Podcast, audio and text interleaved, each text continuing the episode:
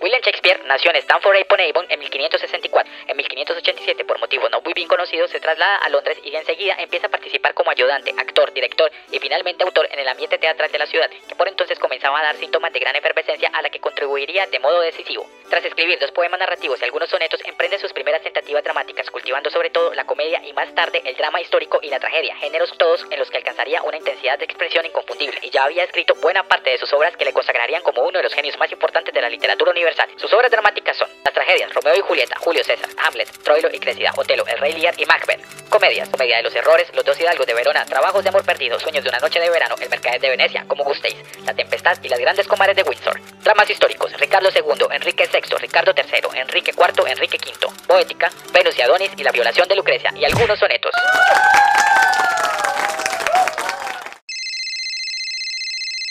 Willy nació aproximadamente en 1563 a 1564 y se dice que en febrero de 1564 fue la primera vez en la que Inglaterra prohibía las representaciones de obra de teatro a causa de una pandemia.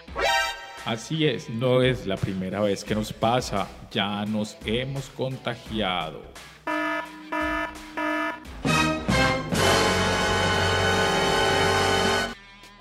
¿Y qué manera de aprovechar el aislamiento social si no es escribiendo? Y Shakespeare sí que supo aprovechar su tiempo.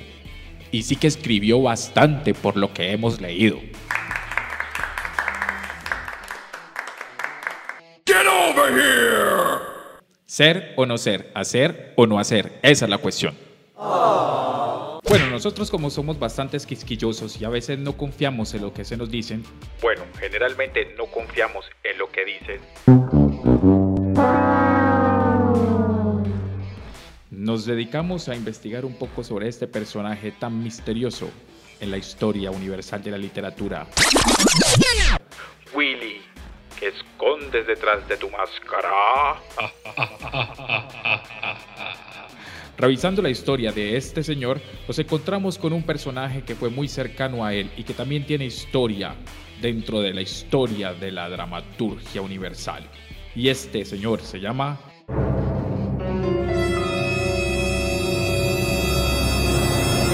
Christopher Marlowe.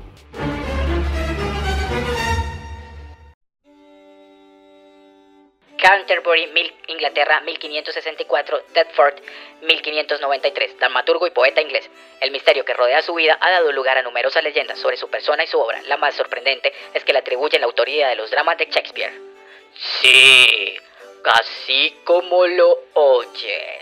Declarado oficialmente muerto, Christopher Marlowe habría proseguido su labor como escritor a través de la figura de un actor de segunda fila, que no sería otro que Shakespeare. Sin entrar en discusión el posible fundamento de tales teorías, lo cierto es que Marlowe fue el primer gran autor del teatro inglés, aunque su carrera literaria solo se extendiera por seis años. Hijo de un zapatero, se desconocen detalles de su primera infancia y juventud.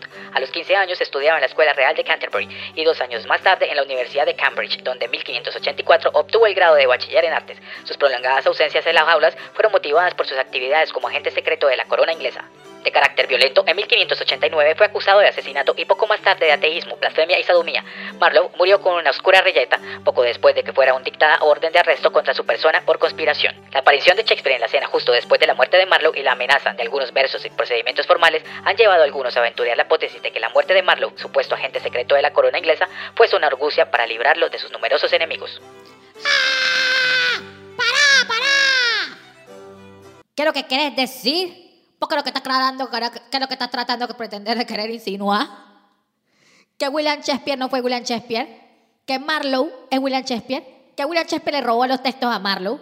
Ay, no, no, no, no, no entiendo. Un momento, un momento, un momento. Wait. What the fuck? Pues esas son las cosas que nos encontramos en internet. Nosotros tenemos el beneficio de la duda y todo lo ponemos sobre él. Así que.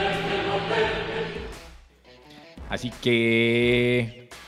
Metémonos más adentro, más adentro. Pero si a vos te gusta el cotorreo, el chismorreo, el bochincheo, el gossip. Y decime, ¿a quién no le gusta el chisme?